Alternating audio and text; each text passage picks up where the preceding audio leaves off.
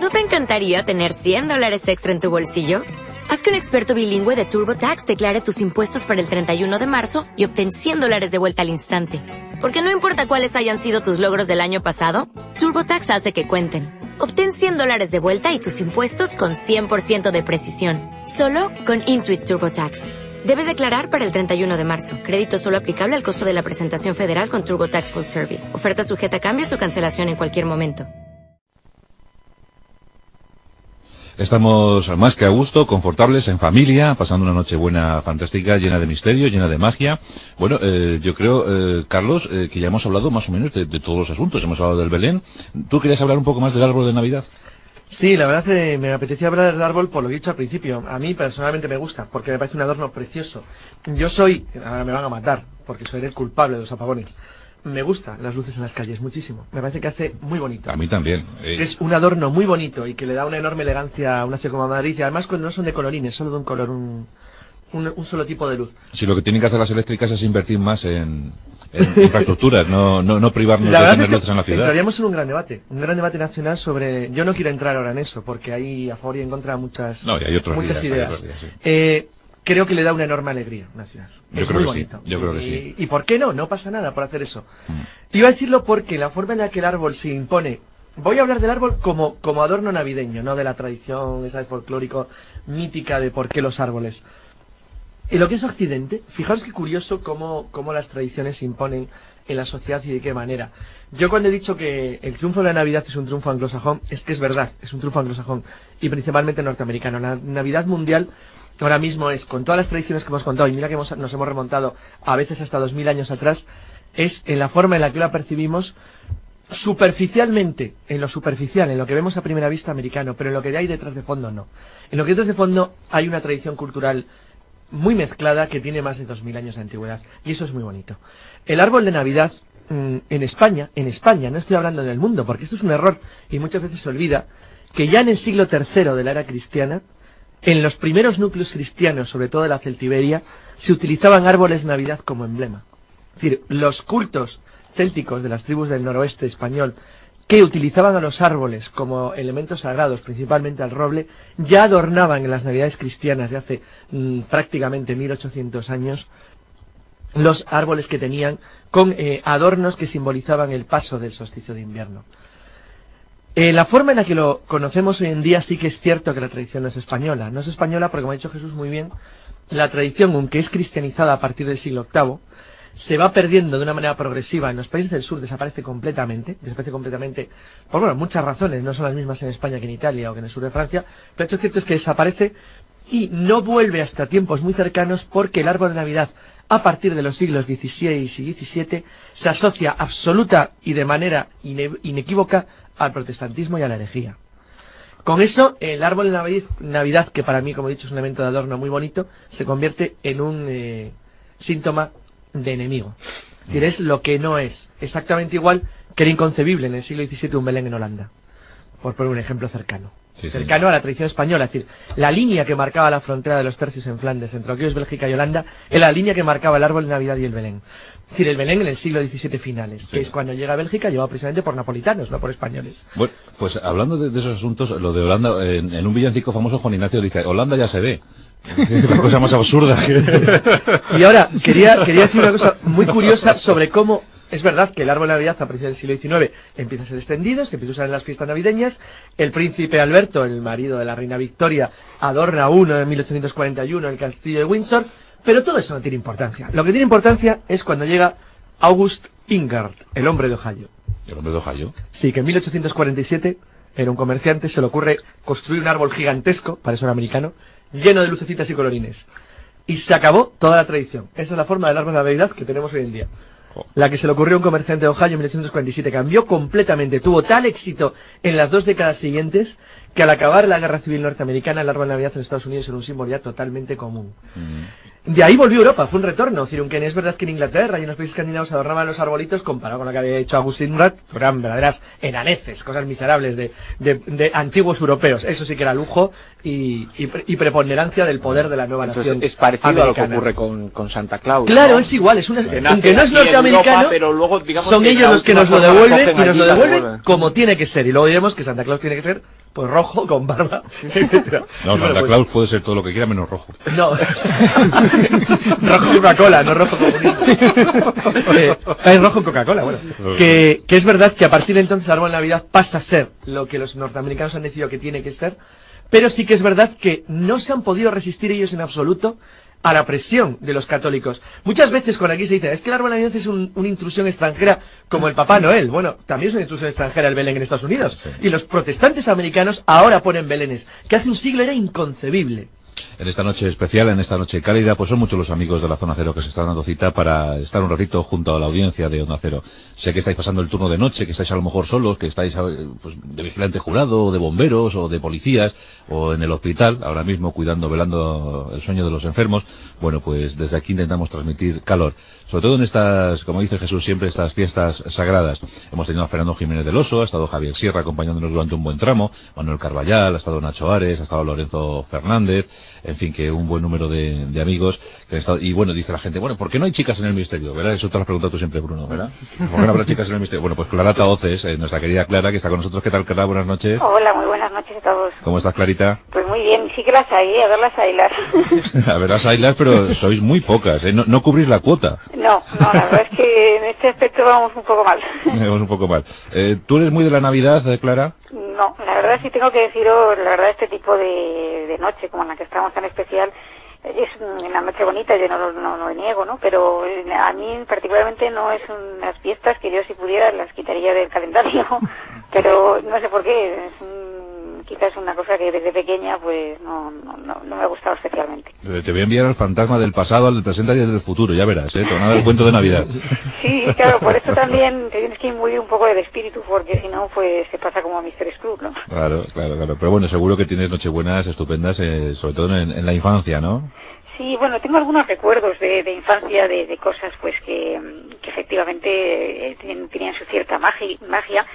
Y, y siempre, bueno, me acuerdo de una en, con- en concreto, de una cosa que, que me sucedía con, con mi abuela, y no sé si queréis dar la cuenta, vamos. Sí, una sí, sí, anécdota. sí, sí, sí. Eh, bueno, mi abuela tenía, yo siempre que iba a su casa, eh, una talla románica muy muy bonita de San Nicolás y en ellas pues había tres niños y un ¿no?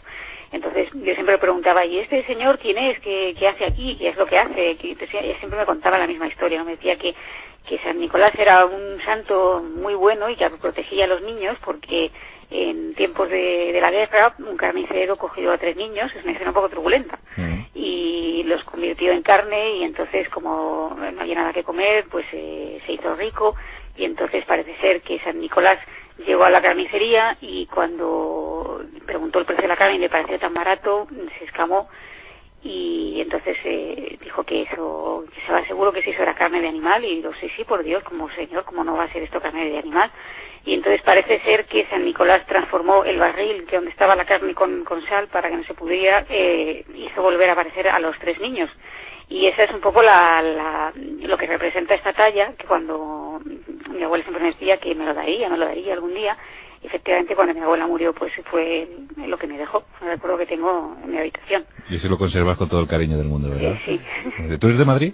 Sí, sí, de Madrid. De Madrid, entonces recordarás esas navidades en la Plaza Mayor, ¿no? Eh, Sí. Con el olor de las castañas y con todo esto, ¿no? Sí, la Plaza Mayor, desde luego, en escenario en otras muchas veces de, de espectáculos mm, menos aptos para niños en estas fechas, pues eh, siempre está permanece llena de, de puestos que donde venden pues todo tipo de, de adornos navideños y bueno pues hay efectivamente muchísimas mm, ofertas para para los niños para poder disfrutar y pasar unos días pues y por lo menos eh, explicarles un poco el sentido de la Navidad. Si es que mm, se puede decir que para nosotros tiene alguno porque lo malo de quizás de las Navidades es que se pierde ese espíritu que de alguna forma no debería haberse perdido nunca y se convierte en una fiesta más más comercial, ¿no? Y yo creo que ahí está quizás el fallo, ¿no? Que no sabemos explicar bien a los niños eh, ese espíritu, ese, ese sentido que deberían tener y que haciéndolo desde luego para los niños es unos momentos mágicos, o sea, el, el- el momento de, de descubrir, ¿no? Por ejemplo, esta noche es muy típica, mm, yo tengo una tía que es noruega Ujú. y entonces allí eh, creen muchísimo, o sea, aquellas juntillas en, en los trolls y en los trasgos y en los duendes y todas esas cosas que nuestros amigos de esta noche conocen perfectamente, sobre Claro. todo Jesús Claro, claro. y Carlos, ¿no? Y entonces pues ella ten- tiene en su casa pues eh, estos control y los saca en Navidad y les pone comida por la noche. Sea, esta noche les ponen una comida que se supone que al día siguiente, en Navidad, ha desaparecido. Ah, le pone comida a los... ¿Pero se la comen? Sí. Pues no sé, pero siempre ella, ella siempre ha asegurado que la comida desaparece al día siguiente. Ah, muy bien, muy bien, muy bien. Es, es fantástico. Es Mista Ozen, claro. bueno, has tenido un año, has tenido un año muy bueno. Has venido a la zona cero a presentarnos tus, tus libros, ¿verdad?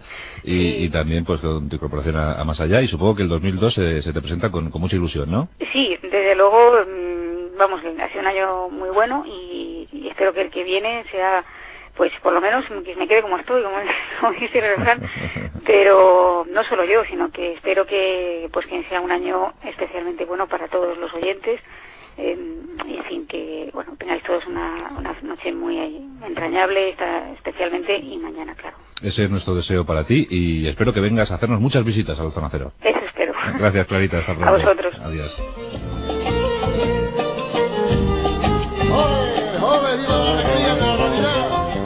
Bueno, pues también las navidades flamencas.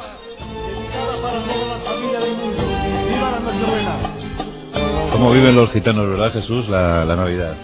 Un sentimiento tremendo para ellos. ¿eh? Lo viven de una forma muy especial, porque ellos, eh, estamos hablando de las tradiciones y ellos basan mucha de su cultura en esas tradiciones, ¿no? que después son mal entendidas también por parte de los payos, por parte de todos nosotros. Pero es cierto que ellos son un pueblo eminentemente tradicional, con lo bueno y lo malo que puede tener eso, ¿no? Pero es cierto que hay que acercarnos un poco a esa cultura, a entenderles un poco, porque entonces posiblemente ese supuesto racismo, que yo creo que no es tanto ¿eh? el que existe en España, el que existe en otros lugares de Europa, no habría, porque cuando tú conoces algo, cuando conoces realmente a la gente que supuestamente se está marginando, es cuando deja de ser marginada. Precisamente la marginación viene del desconocimiento, viene de la desinformación. Mm.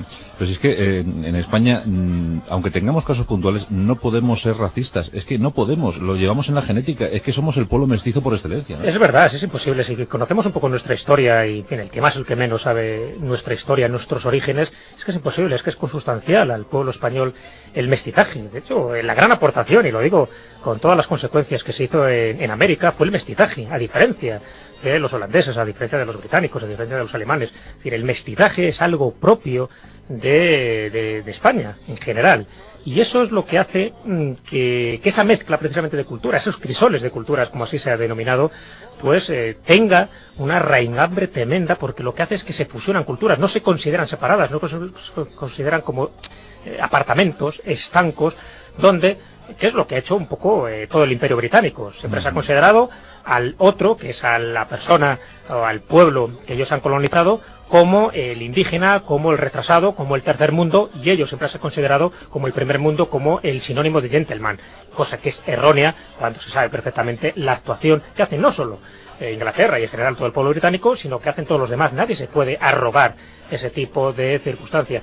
Todos formamos parte de todo y nuestras actuaciones son las que después pasan página en la historia. Y, y España y en la colonización, en esa en ese encuentro de América, que más bien fue un encontronazo, hubo muchísimas barbaridades, muchísimas páginas de horror, pero también yo creo que algo bueno, y es ese mestizaje. No hubo ningún tipo de prejuicio para mezclarse con lo que por entonces se consideraban que eran clases inferiores, incluso res, res nullius, eran cosas que no participaban, que no pertenecían a nadie y que se consideraban en el derecho de colonizarlas y de evangelizarlas porque se pensaban que eran poco más o menos que animales. Bueno, pues los españoles no llegaron a eso y ahí tenemos un Bartolomé de las Casas y a muchísima gente que siguió su camino y eso es lo que dignificó muchísimo más unas culturas que por otros pueblos europeos ni siquiera llegaron a la categoría de seres humanos. Qué momento tan hermoso de radio, escuchar las palabras de Jesús Callejo con esta música de fondo.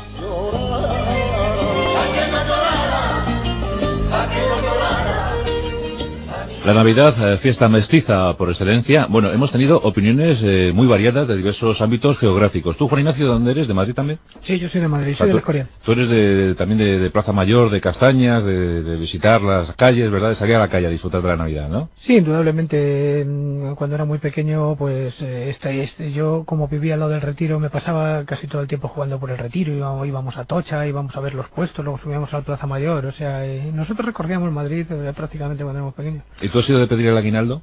Sí, claro. Claro, claro. Con la pandereta y cantando, claro. Villancicos en latín. Se le ve pedigüeño. no, entonces lo cantábamos en latín. ¿Y, ¿Y qué letras para los villancicos, verdad, Juan Ignacio? Ay, pues algunas que, que son muy curiosas. Sí, sí, sí. Hay algunas muy sonoras, ¿no? Sí, sí, sí. Resaltando. Y esto, esto, esto de los villancicos, eh, supongo que, que, que va unido a la fiesta, ¿no? Eh, o- o es un poquito posterior. No, el villancico, el villancico realmente, tal y como le conocemos hoy día, no, no tenía, no, no, está en esos orígenes. El villancico era la canción profana, era canciones eh, o religiosas o religiosas o profanas, pero que no se cantaban con motivo de la, mm, de la Navidad. Eh, algunas eran canciones, eh, pues, eh, por ejemplo, la obra de, de algunos como, por ejemplo, Juan de la Encina, se llamaban villancicos y no tenían nada que ver con esto. Eh, el término villancico se acuñó después, o sea, o se le aplicó después a la canción de Navidad, pero realmente el villancico era la canción del villano. Del villano. Efectivamente, en, ese, en los siglos 13, 14, 15 era la canción del villano. Eso de eso Jesús sabe un montón. No, además es curioso porque ahí es otra de las contradicciones de las muchas que estamos hablando durante esta noche, de esos símbolos que se asocian a la Navidad. Porque el villancico, el origen, hay que situar los, po- los poemas cortesanos, profanos y hasta eróticos, Claro, los que cantaban el pueblo llano, Claro. los villanos, y también, incluso etimológicamente, viene de la villancet de Carvajales, de ahí, bueno, que era un poeta cortesano del rey Alfonso V, que también se popularizó tanto esas eh, villancet que fue eh, un poco el origen de, etimológico de los villancicos que procedía del pueblo llano. Lo que pasa es que después las cantatas religiosas se hacen Claro, uso es que- de ellas y se empiezan Claro. a cantar en la iglesia. A partir transforman 17 en sobre todo, que eso tú lo sabes muy bien, que es cuando de para repente- partir de Francisco de Guerrero. Ahí es, claro, que es cuando de repente, y además es que es verdad, la gran escuela musical renovadora del 16-17, que lo que hace es que coge todas las canciones villanas, las transforma y convierte y las convierte en canciones sagradas. Luego se popularizan vinculadas a la Navidad ya en tiempos muy recientes, en el siglo XIX básicamente. Pero la verdad es que los más bonitos villancicos son los de los siglos XVI y XVII. Son preciosos algunos de ellos. ¿tienes, tienes algún villancico ¿Tienes de esa época? Hombre, sí, tengo, tengo un villancico absolutamente, absolutamente maravilloso de aquella época que tiene dos letras, tiene la letra religiosa y la civil, de alguna manera. La religiosa y la civil, a ver, a Sí, ver. lo que pasa es que es un poquito largo. Bueno, pues un fragmentito. Bueno, vamos a ver el, digamos el, el digamos el, el, el mundano. El mundano. A ver, a ver. Eh, no, pero es muy bello además. Mira cómo está Bruno ya, Es está que- de rodillas con los brazos abiertos. Es, un poquito largo, pero escucha. mira lo lo que está, está ya dispuesto a recibir, a recibir.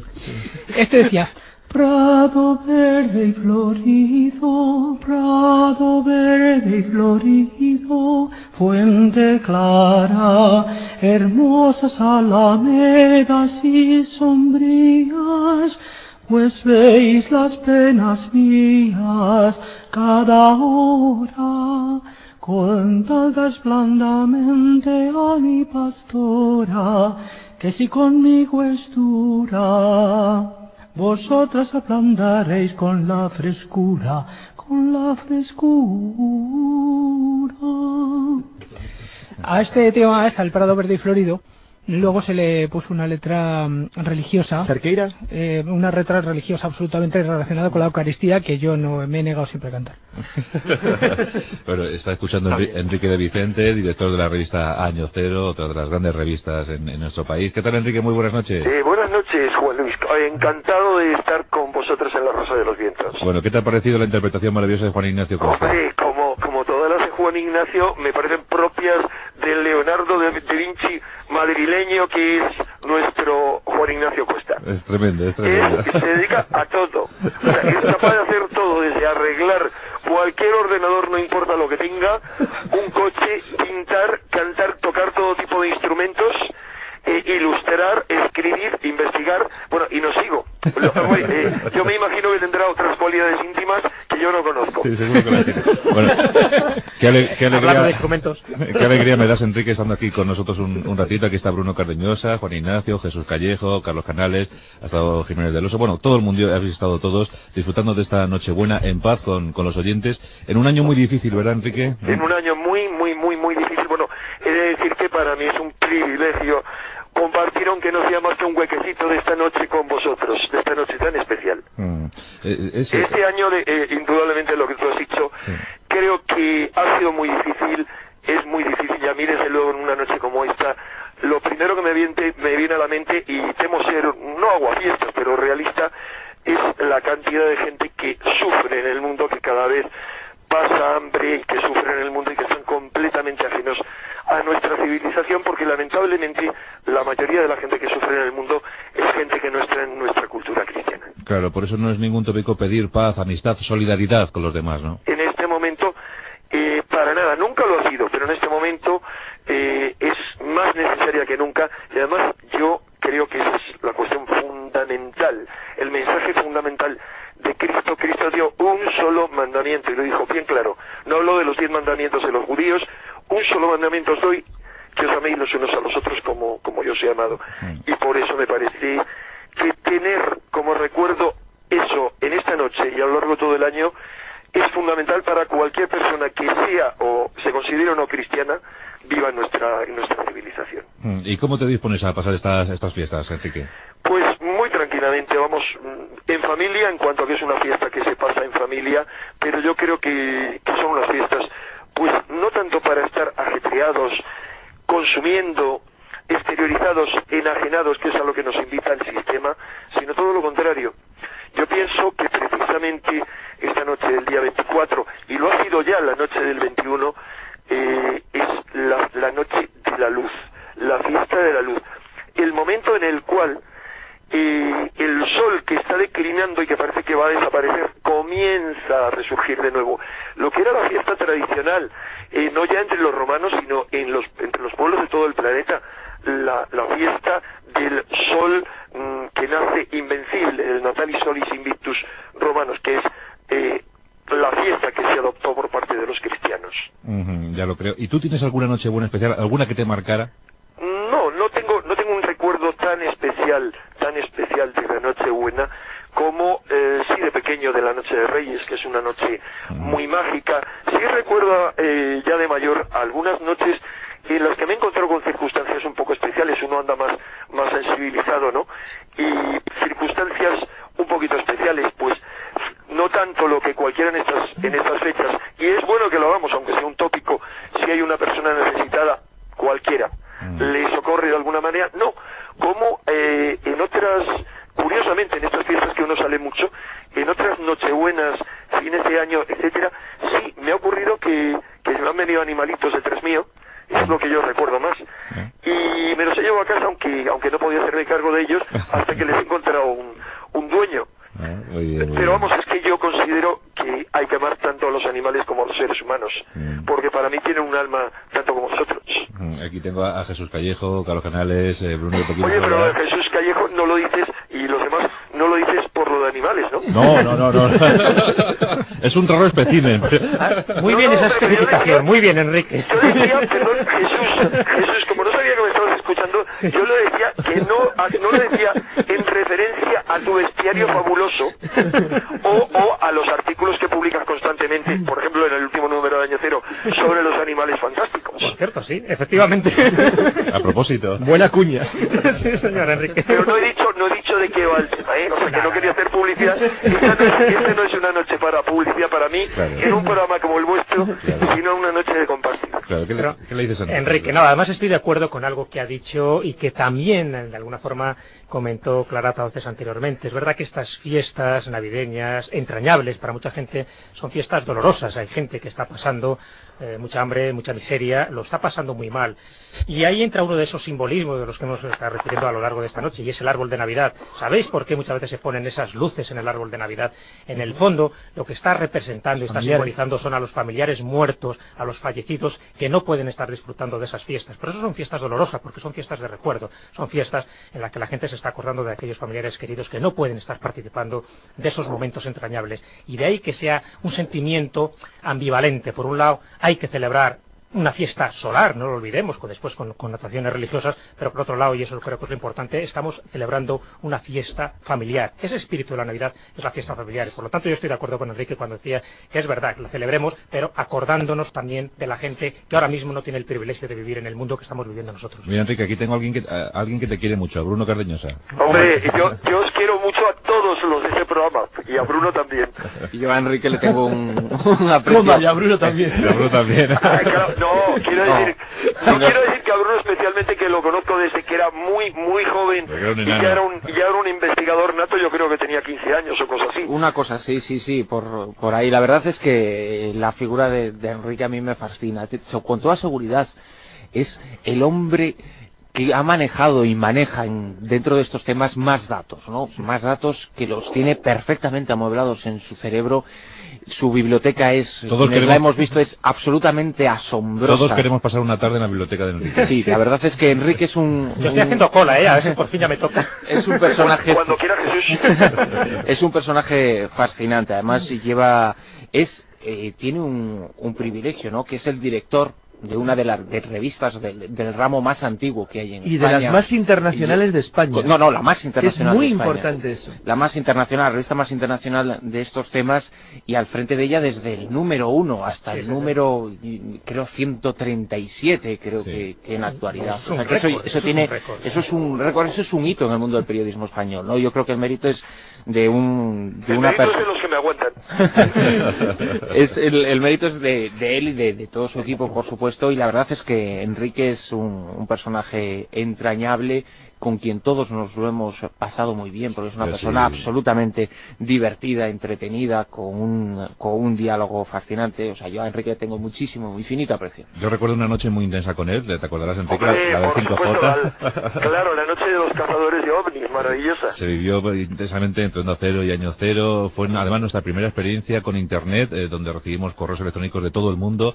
Fue algo interesantísimo. en- Tuviste, tuviste un éxito internacional. Realmente tú sabes que a partir de ese momento, te quiero decir, el último mail que he recibido es que han organizado la noche de los cazadores de ovnis en México. O sea, ese, ese nombre que tú popularizaste de cazadores de ovnis, la noche de los cazadores de ovnis, está en este momento a un nivel internacional. Sí. Y en países que no son de habla hispana están utilizando ese término. UFO Hunters, cazadores de ovnis. Sí, y bueno, fue motivo incluso de, de una portada en un diario alemán. Bueno, fue tremendo, lo tengo enmarcada la, la portada. Fue, fue tremendo, incluso en la Coca-Cola, en los mensajes esos que salen para los niños. Y me llamaban los padres diciendo si podían, eh, si había monitores para ir a ver ovnis, ¿no? Era- eh, fue tremendo. Y eso, pues gracias a la colaboración con la revista Año Cero, fue, fue uno de esos momentos únicos para la radio española. Bueno, fue tu mérito. Me acuerdo además de esa noche memorable porque mientras tú, Enrique, estabas aquí calentito en los estudios, yo estaba coordinando el grupo de la Escorial que hacía un frío del carajo, como diría un gallego. Una noche fresca. Y si me permitís, sí, eso, perdonar, Sí. que era, eh, era el 24 de junio, pregunto. El 5 de junio, eh, digo, el 5 de julio. ¿Qué importa eso en la Sierra de no Madrid? más da, ¿verdad? Era una noche de verano, supuestamente, Mira, pero con un frío tremendo. teniendo- yo creo que estabais en la de Felipe II, ¿no? Sí, sí, sí, ahí Pues estábamos, teniendo en claro. cuenta que ahí es donde me he criado yo, no veas frío que corre. Mira, y si me permitís solo una, un pequeño apéndice, ¿no? Ya que tenemos a Enrique Vicente, y es verdad, se está hablando de sus conocimientos, eh, es una especie de biblioteca andante, y yo creo que tan equiparable a sus conocimientos es su dimensión humana, y eso creo que no lo debemos olvidar. Todos los que nos conoce, los que le conocemos y nos sentimos sus amigos, pues hay que reconocer que sus conocimientos están a la misma altura que esa dimensión humana que, que nos ofrece y que nos regala a todos los amigos. Hombre, muchas gracias. Te una comida, Jesús, cuando quieras.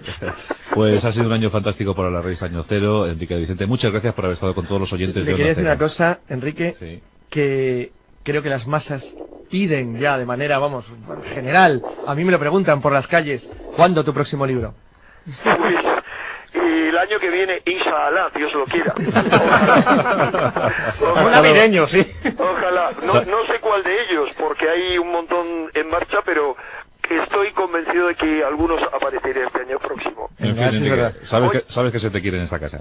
El- lo, lo noto, lo siento, y para mí es el mayor regalo que me habéis podido hacer, vosotros y cualquiera, en estas fiestas. Muchas gracias. Oye, y- igual que quiero deciros que de verdad considero un verdadero regalo, no solamente para todos los oyentes habituales de vuestro programa, sino para todos los que puedan conectar esta noche, que en una noche tan especial como esta, que es una noche en la que muchísima gente está en casa recogida, pero que no encuentran alternativas en otros medios de comunicación, que estoy haciendo el programa y que estoy regalando a todos los oyentes de este programa, nos estoy regalando con vuestra presencia. Una noche mágica para todos. Gracias, Enrique. Hasta siempre. Un abrazo. Hasta siempre, un abrazo. Hasta pronto. Adiós. Adiós. En los campos de mi Andalucía, los campanilleros en la mar. Fijaos que bien canta Ismael Serrano, ¿verdad? Los campanilleros. Yo siempre me acuerdo de Bruno cuando escucho a Ismael Serrano. Es verdad. Yo sí, yo sí, yo siempre. sí. Cuando escucho a Ismael Serrano digo, fíjate mi Bruno. eh, ¿Qué será? Es en versión cantautor. Lo veo en la universidad, con la imagen del chef. La boina, sí. Con rabillo. Un buen amigo además de- del programa, que fijaos que Ismael, que, que además es un devoto de la Rosa de los Vientos, quiso ser astrofísico. de, de pequeño y, al final pues eh, yo creo que, que acertó dedicándose a la música y ahora mismo es la referencia obligada si hablamos de cantautores, ¿verdad? Sí, sí, sí, sí, indiscutiblemente. Además, porque porque eh, gracias a él y a un pequeño puñadito, la verdad, de, de cantautores, se mantiene vivo ese germen de lo que transmite, de lo que debe ser un cantautor, ¿no? Además de cantar y además de ser autor, Sí. pensar, ¿no? Pensar y transmitir lo que piensas utilizando el raciocinio y sobre todo el espíritu solidario, ¿no? Yo le tengo mucho cariño. eh, cuando La Rosa de los Vientos tenía su periplo en el fin de, de semana, pues le llamé para que viniera un domingo por la mañana al programa y nos cantara, que viniera con la, con la guitarra. Y bueno, esa noche se, se había, bueno, se había acostado a las 6 de la mañana. Y, y estaba muerto, muertecito, muertecito, después de un montón de, de conciertos. Bueno, pues la llamada de la Rosa de los Vientos, esa no la pudo negar. Y se nos plantó aquí a las 10 de la mañana y dice, ¿tienes una Coca-Cola? Se tomó su, se tomó su Coca-Cola, en- templó bien su, su guitarra y nos ofreció unas canciones maravillosas. Y, y bueno, eso lo hacen los amigos, ¿verdad? Eso lo hacen los amigos. Los que saben cantar. Sí, sí, sí. Ismael Serrano. Y los que tienen ese espíritu. Eso es. Claro, los que saben cantar. Bueno, pues vamos a pasar la noche buena, pero también en América. Pablito Villarrubia, ¿qué tal? Buenas noches. Muy buenas noches, amigo Juan Antonio. Buenas noches. Buenas noches. Amigo cósmico. Caballero desertado. El mejor de los grandes, el maestro de los caballeros desertados. Qué envidia no estar ahí con vosotros, ¿eh? Qué envidia, ¿eh? Que las cuerdas de mis amigos de Misterio están genial, ¿eh? Por lo que, por lo que oigo, ¿eh? Nuestro querido Sí, Pablo, sí. todo el mundo quiere a Pablo Villarrubia por algo. Se hace querer Pablo, ¿eh? Eh, Pablo es el último bandeirante del mundo, ya, si no quedan más, es el último que queda. Nuestro Indiana Jones ibérico. La única persona que a la Antártida haciendo autostop. Eso ya es una cosa. Bueno, Pablo, pues ya ves que, que todo el mundillo ha, ha desfilado, ha querido estar con los oyentes de, de Onda Cero un ratito en esta noche tan especial, en esta noche tan mágica. Y mágica, mágica también, eh, ¿verdad, Pablo? Para, para América, ¿verdad? Y se celebra con mucha intensidad la Nochebuena. Ah, sin duda, y en todos los lugares que, que he ido, por lo menos he pasado unas noches buenas en, bueno, muchísimas en Brasil, por supuesto, también en México, que es extraordinario el clima que se vive ahí de, de- de Navidad, y en Brasil me acuerdo que una vez lo pasé junto con unos ah, amigos en, en una aldea de los indios guaraníes, en la costa de San Paulo. Claro. los indígenas guaraníes que bueno fue algo extraordinario mataron no mataron un pavo no para para aquella noche sino una gallina de Angola o sea una gallina de Angola Sí. y estaba riquísima. Al mollo pardo como dicen allí. O sea la sangre no con la sangrecilla. Bueno lo siento los ecologistas o, o los que no les guste la sangre ¿no? pero fue fue una una cena de, de navidad extraordinaria. Además con los pequeñines correteando ahí a nuestro lado no cayéndose los moquillos y todo eso. Entonces fue genial no Eso sí que es una Nochebuena. tío. Yo que a Pablo le he visto comer arañas ya todo esto. Realmente. Bueno, supongo que tienes siempre una eterna lucha en tu corazón, Pablo. Eh, América, Europa, Europa, América. A los dos sitios perteneces, ¿no? Creo que sí, bueno, en parte por, por la- sangre, o sea, como, como español, o sea, mi, mi familia española aquí en España, pero claro, somos latinos, estamos muy, yo creo que el- las distancias no son tan grandes. Y siempre repito esto, Antonio, de que creo que España tiene que acercarse más a América, eh, viceversa. De todas formas, yo creo que eh, el sentimiento de sentirse eh, latinoamericano, iberoamericano, es, es inmenso y se puede extender a ambos lados del continente, o sea, de lo- de lo- del océano. ¿eh? Yo creo que es fundamental entender a América, entender España y entendernos. Mm, Ahora que has estado viajando, que, que- que me contabas el otro día que habías ido a Rusia, ¿verdad? Eh, cuando llegas a esos ambientes tan, tan fríos, ¿notas mucha diferencia con respecto a los nuestros? Nosotros somos de otra manera, ¿no? Sí, se nota bastante, ¿eh? de Claro. todas formas, no solo por la, por la barrera lingüística que supone, ¿no? A ver ahí los caracteres en cirílico, que ya es algo complicadísimo, pero también, sino por el carácter de la gente, a pesar que he encontrado personas muy buenas allí en Rusia, pero lógicamente son otros pueblos, son pueblos de origen eslavos, los que visitamos allí, conocimos en, en Moscú, en San Petersburgo, es otra manera de ser y de sentir el mundo, ¿no? En- lo respeto igualmente, pero yo siento que lo mío está aquí en España, en la península ibérica, en Portugal y en, y en toda América Latina. Y ese periplo que hiciste por América, que luego nos lo ofreciste en forma de, de libro, que nos encantó a todos, ¿no? Qué, qué- qué maravilla. Habrá repetición de eso, ¿no? Va- Vamos a tener nuevas obras. Espero que sí, ¿no? Este, un viaje mágico por el Misterio de América fue el último, ¿no? Tuvimos el Brasil Insólito editado por nuestros queridos amigos, por Jesús y, y Carlitos, ¿no? Sí. Y antes otro publicado también en Brasil y ahora estamos, vamos a ver ahí si, si preparamos o uno o dos libros para este próximo año, ¿no? Todo va a depender del tiempo y, y, y del dinero también para poder viajar, ¿no? Que es importantísimo porque pasamos a veces tres, cuatro meses fuera y, y todo eso supone también una buena inversión, ¿no? Mm, ¿Verdad, Bruno? Que a Pablo, eh, Pablo es una de esas personas a, a los que siempre hay que desearle lo mejor, ¿verdad? Sí, sí, sí, porque además Pablo también, como, como todos los que han desfilado, y, y Pablo mm, mucho más casi si cabe, ¿no? Es un personaje entrañable y que tiene una, una calidad humana y una historia, ¿no? Cantidad de historias humanas que puede contarte precisamente porque probablemente es de las personas que más viajan y han viajado y viajarán, ¿no? Porque eh, su casa está en un avión camino de América, ¿no?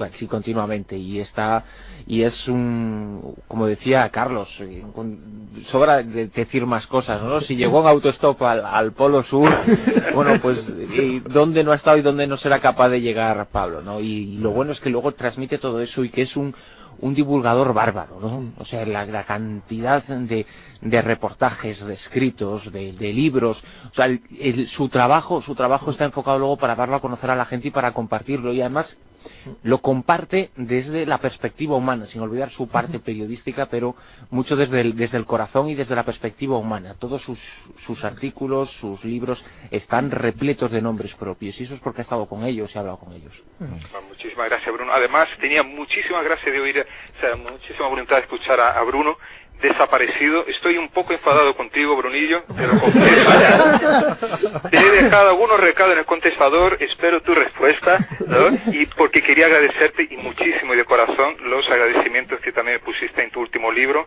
que está genial y yo creo que la, la propuesta, o sea, la intención de escribir ese libro hay u- una serie de elementos de- que se pueden discutir durante mucho tiempo y que traen siempre a, a colación lo- la, origen de la humanidad ¿no? de una forma eh, renovada también y, y bueno para discutirla ahí con los científicos con antropólogos historiadores ¿no? un tema que me fascina sinceramente el origen del hombre yo creo que me acuerdo de haber investigado un poquitín allí en Minas Gerais en Brasil Ujú. la historia del hombre de la agua santa Exacto. que Del Anthropopithecus brasiliensis. Exactamente, exactamente, que es uno de los, digamos, uno de los eh, hombres prehistóricos menos conocidos y que apareció en muchísimos libros en el siglo XIX, ¿no? Pero, pero posiblemente sea uno de los fósiles, hombres fósiles eh, más comentados del siglo XIX, ¿no? Por científicos europeos, daneses, eh, franceses, ¿no? Y ahí está también en tu libro. Mira, Pablo, aquí está eh, Jesús Callejo, que se ha comido ya 14 polvorones seguidos. Madre Dios, Diego Callejo siempre re- eh, le recrimino por esos excesos alimentarios o alimenticios, ¿no? Por esas fechas. O cuando vamos a comer en un restaurante también los chinos, ¿no? Y que nos ponemos ahí ciegos de tanto comer. Además, lo de los 14 polvorones no es metafórico, sino que es real, ¿eh? Hay una columna. Pablo. Yo sí que tengo que decir eh, una pequeña cosa, ¿no? Antes de dar la palabra a Juan Ignacio. Y ahora que nos está escuchando, pues miles de oyentes, tanto para los que conocen a Pablo Yarrubia como para los que no lo conocen. Eh, Pablo Yarrubia es una de esas personas, por supuesto, entrañable y un amigo de esos que siempre tienes a tu lado. Es una de las personas que yo creo que todavía no ha sido valorado en su justa medida. Una persona que recorre miles de kilómetros, que se ha jugado el pellejo, que ha estado donde tiene que estar la noticia, donde es el clásico reportero que luego después nosotros leemos cómodamente en nuestros sillones, bien en sus libros o bien en sus reportajes. Y por desgracia todavía Pablo Yarrubia no sigue teniendo esa dimensión que debería tener en nuestro país, sencillamente porque esto es España, no es un país anglosajón que es donde tiene más repercusión. Pero sí, aquí parto una lanza a favor de personajes como Pablo Yarrubia, que él es, yo creo que una persona emblemática en este sentido, que se está jugando no solo su dinero, sino su pellejo, para transmitirnos muchísimas cosas que de otra forma no podríamos saber, de viejas culturas, de viejas tradiciones, y eso es lo que nos hace acercarnos muchísimo más. Y hay siempre nombres y apellidos detrás de estos reportajes. Uno de esos nombres que hay que escribir con letras de oro es Pablo Yarrubia. Vaya, vaya, me siento muy alabado por tantos amigos así, ¿eh? Y, y- y eso es lo bonito de, de- de todo, yo creo. Pues, tener pero- amigos como vosotros, solo por eso ya vale la pena, ¿eh? Ya vale la y pena, podernos después reírnos, investigar juntos también, que eso me encantaría, ¿no? Y poder discutir todos esos temas de una forma tan seria como lo hacéis vosotros, no, no solo a través de artículos en los libros y en los programas, ¿no? En estos programas de radio. Pablo. Es, es Juan Ignacio Costa, ya Claro. conocido Amigo. Juan Ignacio, está por ahí también. ¡Oh, maestre! Llámale back, llámale back. Oh, Este es el maestro de los caballeros de Sertown, ¿no? Claro. Oye, Pablo, yo no, yo no te voy a decir lo listo que eres, pero te voy a cantar un villancico de los Andes. Toma, toma ya. Un villancico, Un villancico de los Andes. de los Andes. A ver. Limeño, posiblemente o no, no, no es limeño, ¿no? No sé exactamente dónde, sé que es de los Andes. De la, de- de la parte de los Andes. Bueno, voy a cantar un fragmentito chiquitito, ¿eh? Venga. Niño Manuelito, niñito Jesús, nacido en establos, siendo el mismo Dios, humilde tu cuna, sin tener más luz que rayo de luna y estrellita azul. Qué bonito, ¿eh? Además, Tiene el aire de la quena. es que eres u- Pablo, una de las personas más polifacéticas del mundo, posiblemente sea Juan Ignacio Cuesta, Sí, ¿eh? señor. Es increíble. Sí, señor. Eh, Le puedes ver en un laboratorio sacando sonidos extraños, como investigando, como cantando villancicos del siglo XVI. haciendo armario, ¿verdad? El otro día le dejé un palo de lluvia de esos que emiten un sonido tan peculiar, ¿no? Y, y- y me hizo un sonido ah, con distorsiones eh, sonoras ahí a través de su ordenador, ¿no? Que quedaron fantásticas. Parecía un sonido realmente cósmico, ¿eh? No parecía un palo de lluvia. Juan Ignacio es un, un hecho único e irrepetible. Que, Irrepetible. Pablo, yo quería, aparte de desearte unas felices fiestas, como me parece, Pablo Villarrubia es de las personas más fascinantes de verdad que hay en España.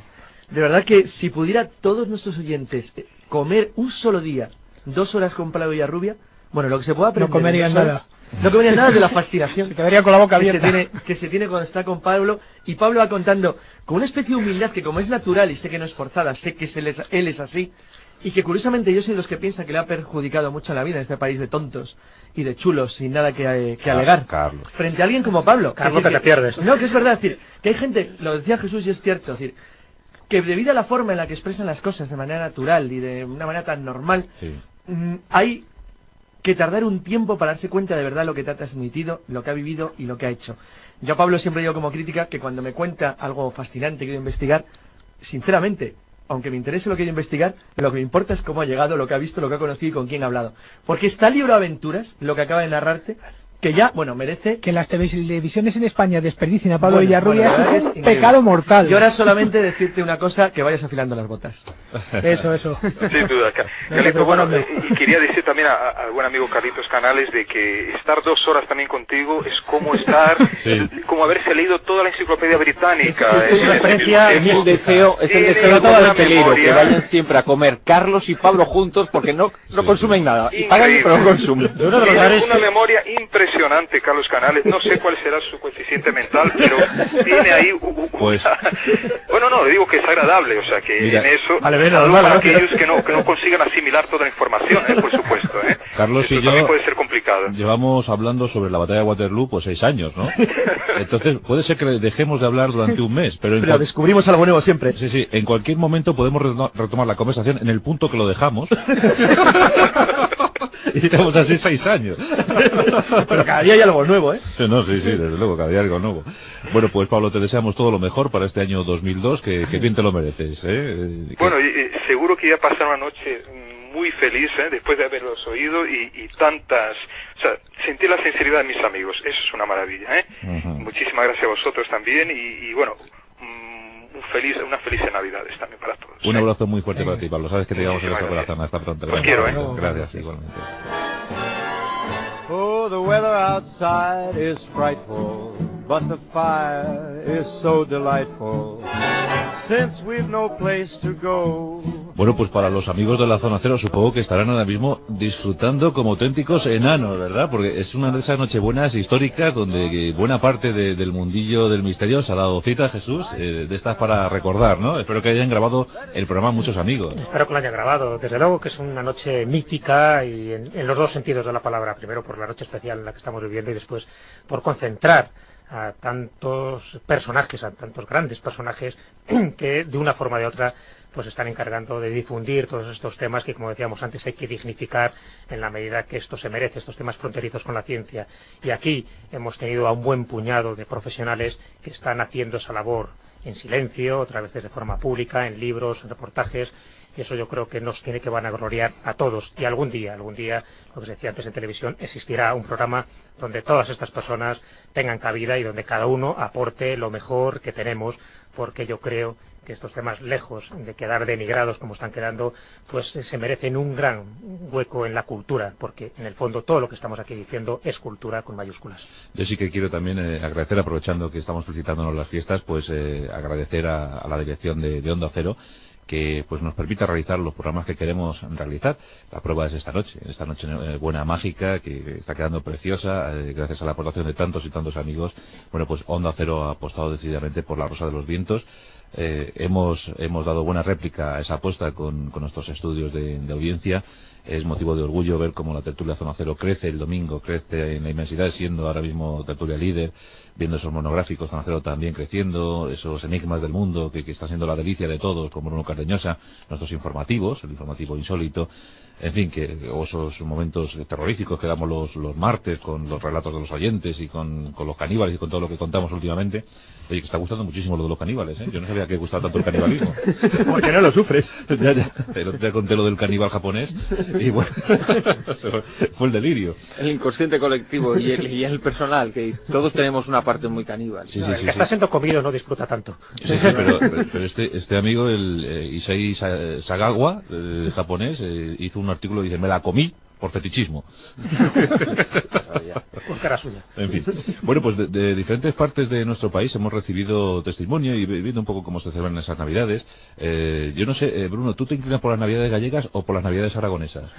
A ver. Bueno, es que el- mi, mi vida es un tanto particular a ese nivel, ¿no? Sí, me- porque, me lo- lo creo. no, porque como, como gallego que soy, como gallego que soy, y habi- aun habiendo nacido en Galicia, yo no recuerdo haber pasado ninguna, posiblemente alguna de los primeros años, pero de ahí no se tienen recuerdos, de los primeros primerísimos, con uno, dos, tres, pero nunca he pasado una Navidad en Galicia. Claro, tú eres a- a- a- Eh, casi y- casi aragonés del todo. Pero ¿no? tampoco he pasado ninguna Navidad, salvo la última en Zaragoza. Pero no has pasado la Navidad. En Madrid.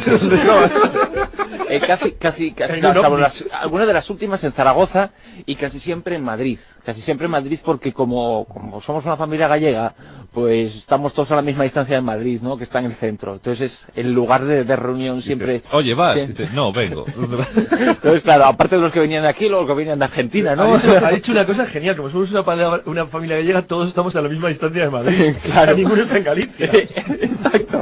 Oye, el, o- Exacto. el otro día vi un reportaje. Pero eh, me- por eso no, no tengo elementos de juicio para, para comparar, ¿no? Mm. A ese nivel, ¿no? Entonces, pues me tengo que quedar con las Navidades de Madrid, con las que son con las que he vivido casi siempre, ¿no? Sí, Salvo, por ejemplo, el año pasado, ¿no? Que es- antes preguntabais las Navidades, pues para mí el gran recuerdo de las Navidades, el mejor es el del año pasado. Eh, Nochebuena subiendo Chichen Itzá, la pirámide de Chichen Itzá, ¿no? Pues bueno, pues eso es una experiencia que siempre se queda grabado, la Nochebuena en, en México, ¿no? Entonces, mm, pero al margen de, de eso yo no sabría decirte si la Navidad gallega es más bonita o menos bonita, más entrañable o menos que la, que la madrileña o la aragonesa, pero supongo que todas tienen su, su punto de magia, ¿no? Mm. Su punto de magia y, y, especialmente en Galicia por razones obvias, ¿no? Pero mis navidades han sido gallegas en Madrid, por supuesto. Por cierto, que vamos a felicitar la, la Navidad a, a todos los españoles que las están viviendo fuera de, de España. El, el dato es tremendo, pero hay todavía dos millones de españoles que tuvieron que emigrar y que siguen eh, allí, ¿no? El otro día veíamos un, un reportaje, un, un programa que se llama Galicia en, en el mundo, y bueno, pues hablaban de los gallegos en Argentina, en, en Buenos Aires, donde se ll- llegaron a agrupar casi medio millón de gallegos, medio millón en, en Buenos Aires, decían Sí, que sí, era sí. La, la quinta provincia gallega. No, no, es que Buenos Aires es la ciudad con más gallegos del mundo, Del- más que cualquiera de las ciudades gallegas. Sí, sí, sí. Bueno, pues el centro yo ya no sé si ese dato a tiempo de hoy es exacto, ¿no? Pero tradicionalmente ha sido considerado así, ¿no? Tengo Sí. infinidad de familiares en, en Buenos Aires, ¿no? Bueno, el, el centro Galicia tiene más de 10.000 asociados, ¿no? Sí, sí. O sea, es bestial, todo- todo- las magnitudes de, de Buenos Aires. Bueno, es una ciudad inmensa, ¿no? Hasta el punto que, bueno, como, como bien se sabe, no existe, el- no se define al español en Buenos Aires, ¿no? Gallego. O sea, no eres español porque provengas de España, eres gallego, aunque provengas de Valencia, de Madrid, del País Vasco, eres gallego, Sí, sí, ¿no? pero ocurre en Argentina, ocurre en Sí, sí, Uruguay, no, no, ocurre en Brasil, Sudamérica. en prácticamente toda Sí. Sudamérica. Sí, sí, sí. Bueno, pues hay españoles, principalmente dicen en 28 países del mundo. Hay colonias españolas que tuvieron que emigrar de nuestro país porque aquí no se daban las condiciones para poder vivir dignamente y tuvieron que emigrar buscando el pan, buscando el pan y la sal a, otros puntos. 28 países. Bueno, pues eh, seguro que hay españoles ya en todo el mundo. Desde aquí les enviamos un abrazo tremendo, un abrazo solidario en este momento de paz, en este momento de recogimiento a, lo- a los españoles que tienen que vivir la Nochebuena en, en cualquier país. Antes hablamos con Pablo Villarrubia, ¿verdad? ¿Cuántos españoles en Brasil, en Argentina, en, México? Caramba, pues hay miles y miles de ellos. Dos millones, dos millones de, de españoles. ¿Y tu recuerdo, Juan Ignacio, de, de la Nochebuena, con cuál te quedas? A ver. Hombre, me recuerdo de la Nochebuena, lógicamente, los, los de niñez eh, quedan ya muy mu- muy alejados, muy alejados en el tiempo porque Es que tú eres muy mayor. fue, no, no, fue, no, fue una infancia feliz, fue una infancia feliz, pero no tengo, no tengo excesivos recuerdos. ¿Cómo, pero- fue, ¿Cómo fue ese siglo XIX? Cuéntame. Él vivió la instauración de los arbolitos. No, tú fuiste promotor de la gloriosa, ¿no? No, yo recuerdo, yo recuerdo que en aquellos años, por ejemplo, yo participaba mucho en las campañas de Navidad, porque entonces era Boy Scout. Y, y... Me lo imaginaba. Sí, es verdad, es verdad. eh, Bueno, tú sabes que La Rosa de los Vientos eh, es eh, madrina, bueno, nuestro programa eh, apadrina un grupo de scout, Ah, sí, pues no lo sabía, mira. que tú. se llama Grupo La Rosa de los Vientos en homenaje al programa. Pues qué nombre, por Dios. Sí, sí, sí. sí. Maravilloso. La Rosa de los Vientos. Pues otro recuerdo que tengo es que me tocó hacer guardia en Colmenar Viejo precisamente en Navidad. Vale. Pero vamos, mi recuerdo de mi recuerdo de, de- de la Navidad está asociado más bien a los últimos años, que han sido los conciertos que he ido haciendo con el coro, lógicamente, de villancicos estos últimos años, desde el año 92. ¿Y cómo es un coro? ¿Cómo, cómo, cómo se vive Pues- ese momento de Navidad en el coro y con toda la gente rodeando? sí? Pues la verdad es que es un momento a veces muy complicado porque tienes que viajar, tienes que subirte en un autocar, meterte en medio de la nieve, irte, por ejemplo, una vez nos quedamos aislados en campo de Criptana. Eh, eh, luego a lo mejor vas a un concierto y va una sola persona o dos personas y tal, bueno, pero un coro tiene que cantar aunque no haya nadie. ¿Y cuántos en el coro? Bueno, en- llegamos a ser hasta 46, ahora queda unos 21 aproximadamente. Y 46 personas El, con... el último concierto se dio justamente el viernes pasado. Y, pero bueno, 46 personas con dos espectadores, eso es como se llama fríamente, ¿no? Bueno, pues se considera como un ensayo general, pero el, el que está abajo, aunque haya solo uno, hay que cantar. Incluso aunque no haya nadie, Aunque no haya nadie, ¿verdad? Para vosotros mismos. efectivamente. Eso está muy bien. Este Juan Ignacio, ¿cómo, cómo le queremos? Eh? Tremendo. Bueno, y, y tú, eh, Jesús, en León, claro. Pues sí, en León. Bueno, yo creo que cuando hago un balance de todas las nochebuenas que he pasado en mi vida, yo creo que hay que hablar de cuatro etapas en mi vida, cuatro etapas que son forzosas porque las he vivido en distintos lugares. Eh, la primera etapa, por supuesto, yo soy de un pueblo leonés, de Valderas, y allí pues viví pues gran parte de, de mi infancia. De donde era San José, ¿no? Mi pueblo es, es el, el pueblo profano porque no tiene el San José y está en otra provincia, Sí. es la provincia en, en León. Y, Sí. y esas son las navidades que yo recuerdo de toda mi infancia, además en una casa de pueblo con todas esas condiciones que, que reúnen esas grandes casas, ¿no? con el frío que pasábamos ahí en, en la Nochebuena para calentar eh, el hogar. En la segunda etapa eh, ya corresponde con Valladolid. Antes hablábamos con Nacho Ares, con Nacho Ares me unen muchísimas cosas y una de ellas es que los dos pues hicimos la carrera en, en Valladolid, en distintas universidades y también, como no, ahí pasé muchísimos años, ahí debo pues un poco casi mi, mi linaje cultural y académico y por supuesto que pasé muchísimas navidades y muchísimas semanas santas que ya sabéis que son muy célebres las de Valladolid. La tercera etapa es en Madrid, desde que estoy en Madrid, desde que estoy trabajando, desde que estoy pues vinculado de una forma ya directa a todos estos temas y por supuesto pues eh, esos son recuerdos que tengo muy vívidos con distintas nochebuenas y la última etapa la más fascinante la más emocionante para mí es desde el año 96 que nació mi hijo Javier y por lo tanto todas las Ujú. nochebuenas tienen un esplendor especial Qué maravilla. Un besito para tu Javi, ¿eh? se lo daré Tú, Carlos Canales, eres madrileño, pero también tienes tu cosa cántabra, ¿no? Sí, yo soy de sangre cántabra. Vale. Eh, tengo un trocito de Valladolid y, y madrileño de nacimiento y es donde vivo ahora. Recuerdo, bueno, la Navidad de Cantabria es prácticamente igual que la de Madrid, culturalmente son idénticas, no hay una diferencia esencial, los cántabros son castellanos al fin y al cabo. Eh, yo lo que recuerdo de las Navidades más que la Nochebuena es curiosamente Reyes. Yo he dicho que soy un, un forofo ardiente de la Navidad. Yo me voy a ir el lunes a dar un paseo por la Plaza Mayor. Eso lo tengo clarísimo. Sí. Porque lo hago exactamente igual que voy a ver la cabalgata de Reyes. Que el año pasado me di un paseo por Madrid el día de la cabalgata de Reyes, donde vi una anécdota genial. Había, estaba ahí un montón de gente, claro, yo no iba exactamente a la cabalgata, iba a un paseo por Madrid. Y había un montón de gente mirando la cabalgata y un niño dijo, eh, le decía la madre, mira, mira, mira, que pasan, pasan, pasan los camellos. Y otro niño que había al lado, igual de pequeñito, le dijo, señora, por favor, son dromedarios. y lo dejó hecho polvo. Sí, Bueno, la verdad es que no, no tengo un, un recuerdo especial de la Nochebuena, salvo que eran reuniones familiares. En general, no demasiado grandes, mi familia es más bien pequeña. Está partida entre Santander y Madrid, con lo cual no siempre se reunía. Pero tengo que decir una cosa de Valderas, porque no ha dicho Jesús, y es increíble. Y es que no habría Nochevieja en el mundo tan importante como la española, que lo es por las uvas, si no fuera por alguien de Valderas. Porque dijo... El relojero Losada, que fabricó el reloj de la Puerta del Sol. Anda. Es verdad, fue un antepasado de, de O sea, Valderas, sí, sí. que en Va- en Valderas eh, Nació el autor del reloj de la Puerta del Sol. al, al relojero de, de- de Valderas, eh, Jesús Callejo, en fin, que ya es un pueblo Es con... verdad, la familia Losada. Losada, ¿eh? Losada fue el relojero de la Puerta del Sol. Y la verdad es que sí, a mí me gusta la Navidad y, y bueno, me lo, me lo paso bien y me entretiene. Jesús ha citado lo único que no hemos comentado aquí, porque es el que tiene la experiencia. Juan Ignacio no cuenta, son muy mayores. Vaya, hombre. que es tener un niño pequeñito en, en Navidad. Un niño es fundamental. Cambia, cambia la perspectiva de la Navidad, Claro es que verdad. La verdad, queridos míos, es Juan Ignacio que lo vivió en el pasado. eso, de, eso de la natalidad lo llamo muy mal, ¿eh? Que- Bueno, Juan Antonio, ¿no nos has contado tu recuerdo de Navidad? Bueno, yo tengo unos recuerdos eh, preciosos relacionados con, con la Navidad. Yo recuerdo en, en Albacete, por- yo viví pues, mis primeros años de infancia en Albacete, cuando eh, pues, eh, preparábamos el Belén, un Belén que, que ha ido pasando de generación en generación, que además la, la misión que, que tiene la familia es de todos los años nutrir ese Belén. Y, y, claro, pues yo recuerdo ir con mi abuela a, a la tienda a comprar esas figurillas que llegaban de Murcia, figuras de, de barro, ir preparando el Belén con una ilusión tremenda. Mi primer contacto con la nieve fue en el patio de mi abuela Mariana y fue una, una noche buena. Estaba Albacete completamente, como, como siempre, como es habitual, congelado. Está- Estábamos no sé cuántos grados bajo cero, bueno, y aquella toquilla de mi abuela, aquella toquilla verde, bueno, son unas sensaciones tremendas al, al calor del hogar en aquella, en aquella, me emociono y todo, en aquella, en aquella calle de los, de los baños. Bueno, pues en Albacete, esas navidades deliciosas. Bueno, ¿qué os parece antes de terminar si escuchamos a nuestro druida Tico Medina, que también se quiere sumar a la fiesta enviando una carta en, en Nochebuena? Mis queridos José y María, o perdón, mis admirados y mis siempre cercanos María y José, os escribo hasta Belén, erizado de bombas y satélites, coronado de misiles y helicópteros, que son los únicos zorzales de acero de ese paisaje de olivos de la guerra en el que os encontráis. Pero os escribo para felicitaros. Por la llegada del niño, ese pobre niño que no sabe el pobre lo que le espera.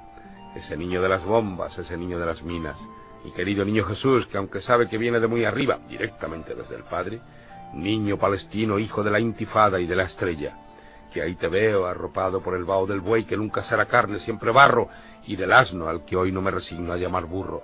Mis queridos José, barba negra y ojos sorprendidos, María de la túnica sin costura, hija de Joaquín y Ana, niña de Nazaret, que un día recibiste de pronto la llegada sorprendente del primer envío especial y espacial de que se tiene noticia el arcángel Gabriel, que te avisaba de lo inimaginable. Joven matrimonio a pesar de todo del amor, carpintero y costurera, os cerraron las puertas y menos mal que siempre hay una patera en una cuadra, la puerta entreabierta por donde entra el viento frío de la noche y huele a pólvora cuando tenía que leer a jazmín y a naranjas. María Azul, Moreno José, tan míos, tan nuestros, tan de aquí mismo, que ya tenéis sitio en mi portal de todos los años, donde yo soy ese pastorcillo de barro de colores que enciende una candela con papel de periódico, bajo un cielo de palabras como estrellas y estrellas como palabras. Os escribo pareja, desde esta rosa de los vientos, con esta voz tronchada por la gripe, esta noche más rosa que nunca para avisaros que el cabrón de Herodes anda por ahí buscando al niño, maldito asesino de niños que se mira en el espejo del Internet, en la soledad de su alcoba de rey del espanto. Y también os escribo para que sepáis que vienen desde Oriente, en lo que pueden, quizá en el camello cuadrado de la página web Los de Oriente, sí, que también tienen historias de paz y no solo de guerra. Este año traen euro, incienso y mirra, y son buena gente. Son sabios, generosos y ricos, que aún no recibieron el Nobel ni falta que les hace. Yo, María y José os dejo un villancico, o mejor, un villancico, que dice, la Nochebuena se viene, la Nochebuena se va, y nosotros brindaremos esta noche con Zabián. El verso es muy malo, es cierto, pero la intención es inmejorable. Así que os beso. Dejadme que bese también en sus piecitos. Por cierto, qué fríos tienen los pies los niños, pobres de todo el mundo. Beso los piecitos al niño y os digo que gracias por haber traído al mundo, aunque sea a través del milagro, a esa criatura que va a dar todo hasta su vida por la vida de los demás. Bueno, todavía faltan 33 años para ese día, pero él ya lo sabe. Se le nota en su mirada triste y hermosa que es la mirada del destino, del destino de la humanidad. Vuestro Medina. Mi querido druida, sí señor. Tico Medina, el gran cartero de la noche. ¿Cómo iba a faltar, verdad? ¿Cómo iba a faltar en esta noche buena tan especial para todos? Donde seguro que hay alguno viviendo en soledad, pero con el refugio, con el calor que le da la radio. Porque su familia a lo mejor la tiene aquí, en la radio. Y si podemos eh, cumplir con esa función, aunque solo sea esta noche, pues ha merecido la pena realizar este programa para vosotros. Hemos disfrutado mucho, ¿verdad, Juan Ignacio? Hemos disfrutado mucho Sí, haciendo este programa. Yo creo que debemos poner aquí un, un colofón, eh, ya que nos has ilustrado con, con tu faceta de cantador de villancicos. a ver, danos, eh, hemos empezado con Elvis. ¿Tú eh, te comprometes a estar a la altura de Elvis? Mm, No creo que yo pueda estar a la altura de Elvis, pero se intentará hacer lo que se pueda. Bueno, eres Juan Ignacio Aarón Cuesta. a ver, eh, Silent Night. A ver. Noche de Dios, noche de paz,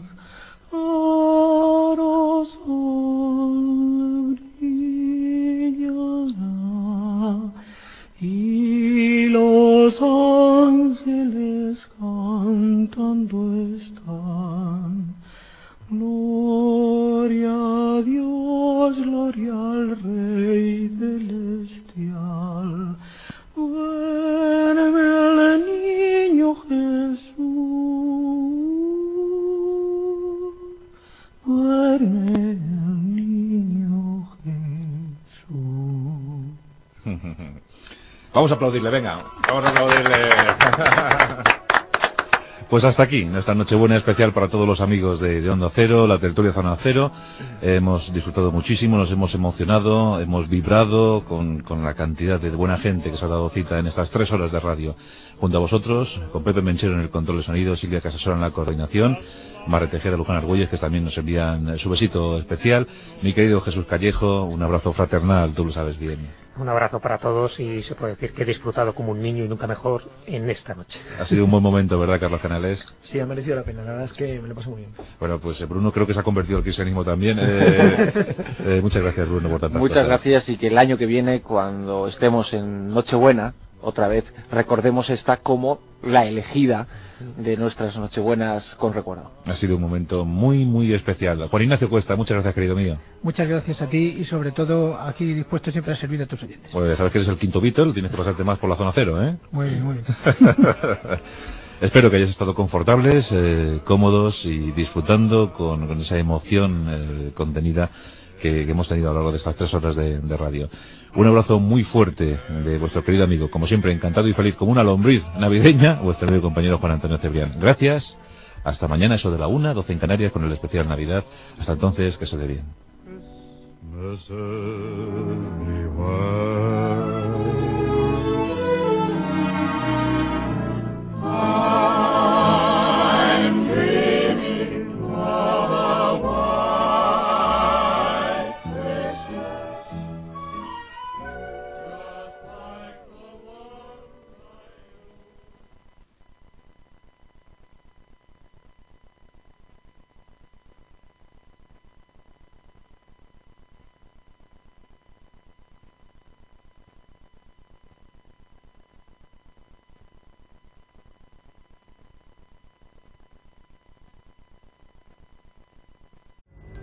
Pulling up to Mickey D's just for drinks? Oh yeah, that's me. Nothing extra, just perfection and a straw. Coming in hot for the coldest cups on the block. Because there are drinks. Then there are drinks from McDonald's. Mix things up with any size lemonade or sweet tea for $1.49. Perfect with our classic fries.